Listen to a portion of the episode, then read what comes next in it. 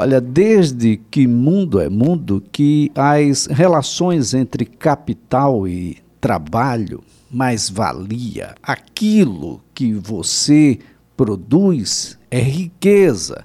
E como essas riquezas serão partilhadas entre quem de fato produz e de quem se apropria dessa relação, desse trabalho, desse esforço, desde que mundo é mundo que essas questões vêm se a, acontecendo, ora está um pouco melhor, ora piora.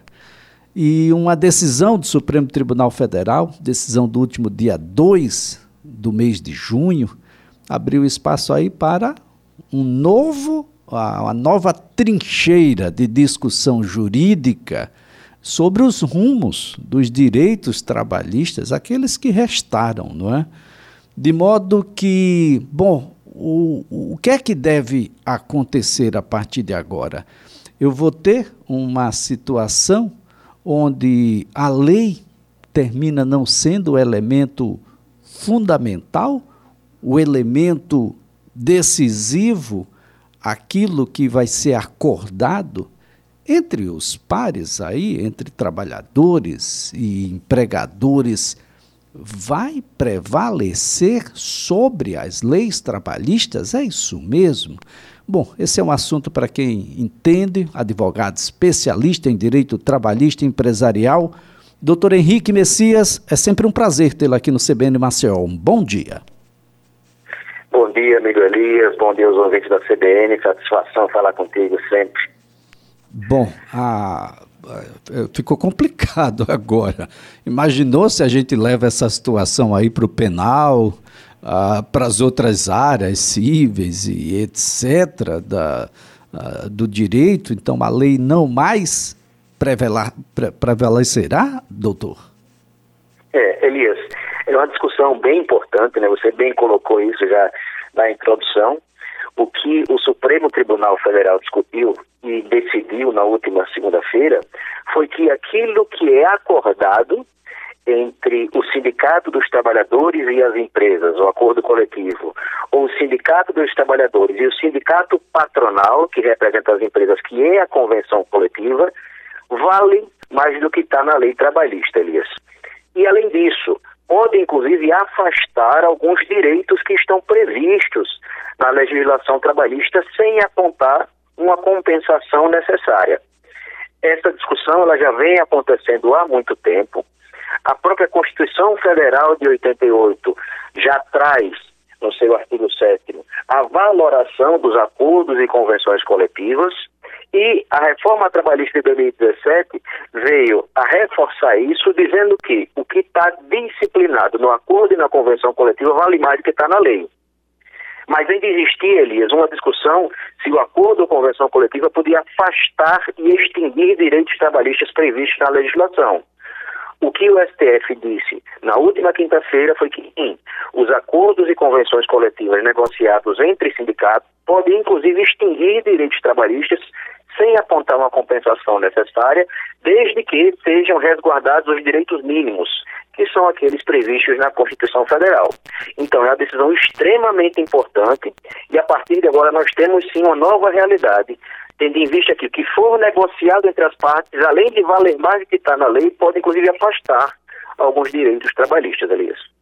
Agora, doutor Henrique, qual é o elemento fundamental para que esse acordo seja considerado válido? Ou é qualquer acordo?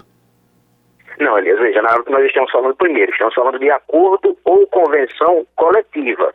Então, é aquela, aquele acordo em que faz parte necessariamente o sindicato dos empregados. Quando ele negocia com uma empresa específica, é um acordo coletivo. Quando ele negocia com o sindicato patronal, o sindicato das empresas, é uma convenção coletiva.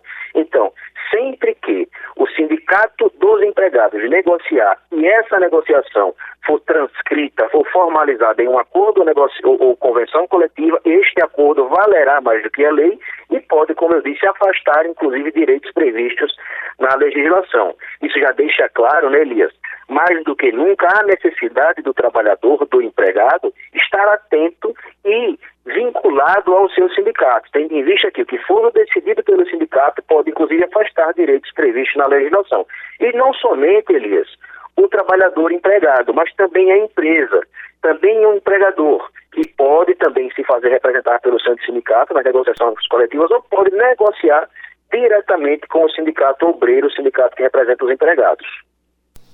É, essa é uma situação bastante interessante de ser discutida e, ao mesmo tempo, preocupante, não é? Porque no acordo, ah, o, o que é que vai ah, me levar a, a perder e ainda assim ser um acordo? Essa é uma discussão bem interessante, sim. né, doutor? Caso específico, Elisa, que foi levado ao STF, foi uma situação de uma determinada empresa que instituiu um, um, uma forma de levar seus trabalhadores para o local onde eles prestavam serviços, mas que esse transporte não seria considerados hora in que a gente diz que é hora de, de, de, do transporte, né, do transporte que a empresa é, disponibiliza para os empregados que é pago como hora de trabalho. Neste acordo coletivo específico, a empresa disponibilizou o transporte e, no entanto, afastou a necessidade desse pagamento de horas em itinere. Então, é esse tipo de situação onde há uma previsão no acordo e sempre, Elias, isso é importante, sempre há a participação do sindicato que representa os empregados. Esse tipo de situação pode sim flexibilizar a legislação e pode, como foi o caso, afastar alguns direitos trabalhistas e, nesse caso específico, o pagamento dessas horas de transporte do local de trabalho para casa e vice-versa.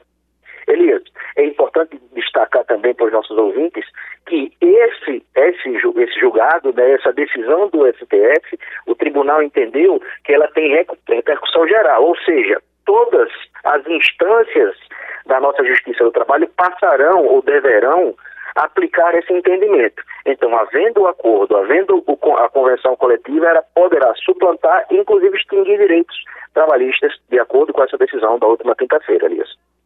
Agora, é um, é um, caso bastante específico, não é, doutor Henrique? É preciso que as categorias estejam ah, conscientes de que a recusa a propostas que retiram conquistas anteriores devem ser reforçadas, de modo a não a justificativa de, olha, a gente só vai conseguir se manter se retirar isso, no dia seguinte vem mais uma retirada, uma retirada e uma retirada, e agora com esse ingrediente né, de uma complacência, digamos assim, por parte do judiciário brasileiro.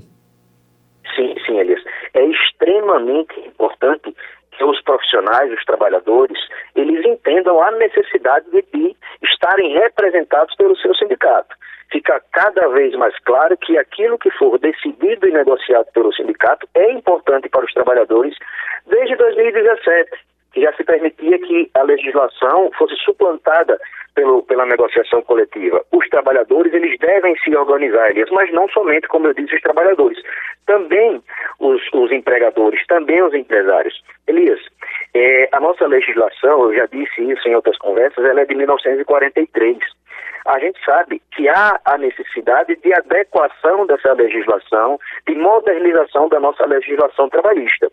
E entendo que nem, ninguém é mais legítimo para fazer isso do que as categorias devidamente representadas através de seus sindicatos. Então é importante que a legislação reconheça que a negociação coletiva é válida. No entanto, ela deve ser conduzida com a cautela necessária, como você bem destaca, e os empregados e empregadores devem se fazer presentes no sindicato, porque o que for decidido pelo sindicato valerá para toda a categoria.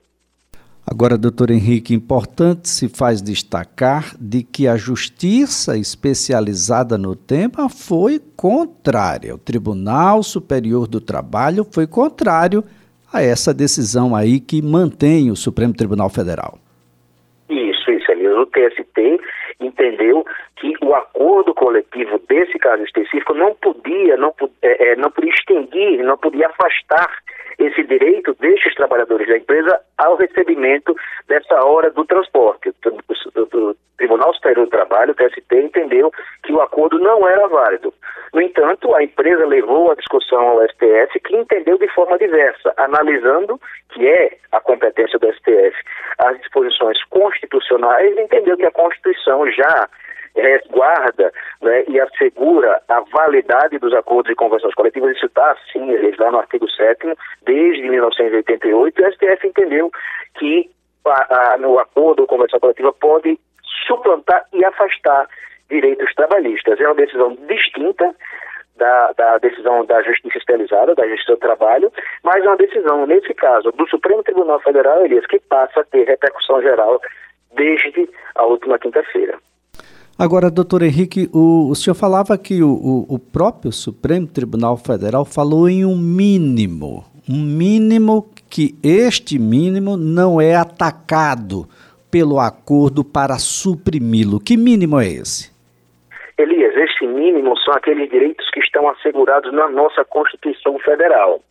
A nossa Constituição Federal, em seu artigo 7 elenca uma série de direitos que são assegurados aos trabalhadores urbanos e rurais, e estes direitos, eles não podem ser afastados. A exemplo, da necessidade do pagamento do salário mínimo, do fundo de garantia, do décimo terceiro, da das férias, seguro-desemprego, piso salarial da categoria, a garantia né, do, de remuneração noturna superior diurna, ou seja, o adicional noturno, horas extras. Então, uma série de direitos, Elias.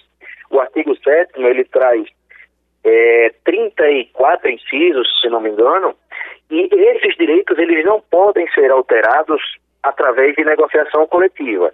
Os outros, que não, esses direitos mínimos assegurados na Constituição Federal, podem sim ser alterados, podem inclusive ser afastados a partir dessa decisão do STF. É, doutor Henrique, essa é uma situação importante e, e o seu destaque ele, ele é relevante na medida em que a gente possa acalmar um pouco alguns trabalhadores acerca de coisas que não podem ser suprimidas nem mesmo por acordo coletivo, que agora, segundo o Supremo Tribunal Federal, pode sim afastar determinados direitos, mas alguns direitos não são alcançados por essa prerrogativa, não é isso, doutor? Exatamente, Elias. Esses direitos que estão assegurados na Constituição Federal, eles não podem ser negociados, eles não podem ser afastados. É, esse é um, um elemento de, de uma discussão muito, muito acalorada e, e, e, deve perpassar por outros temas, porque na medida em que a justiça passa a ter a própria prerrogativa né, de retirar direitos, é, direitos que constam em leis é, é, algo que vai mexer muito com, com o jurídico no, no todo. Se a gente pegar aí por analogia em outras áreas, isso vai ser um verdadeiro caos, porque compromete, doutor, a atuação de um outro poder, que é o legislativo, que editou determinada norma e que a norma agora pode ser, por meio de um acordo, violada. Perfeito, Elias, perfeito. É, eu só gostaria mais uma vez, Elias, de ressaltar que essa, essa, a legislação trabalhista, ela somente poderá ser afastada, a exceção, é claro, desses direitos mínimos assegurados na Constituição Federal, através de um acordo que tenha a participação do sindicato que representa a categoria dos trabalhadores. Por que, que eu estou ressaltando tanto isso, Elias? Porque o trabalhador precisa entender essa é a importância dele participar do movimento que o representa. É, hoje a gente já tem essa possibilidade de suplantar a legislação, inclusive de afastar alguns direitos previstos na legislação trabalhista. Então, o trabalhador empregado precisa conhecer o seu sindicato, precisa conhecer a diretoria do seu sindicato, aqueles que o representam. De uma certa forma, é, é uma imposição, né, doutor? De uma certa forma, é imposição, não é? Para que o, o, o, trabalhador se sindicalize, o que é algo discricionário. Perfeito, perfeito, Elias. Veja, é discricionário, é, mas diante dessa, dessa nova realidade é extremamente importante. Como você diz, é quase que uma imposição.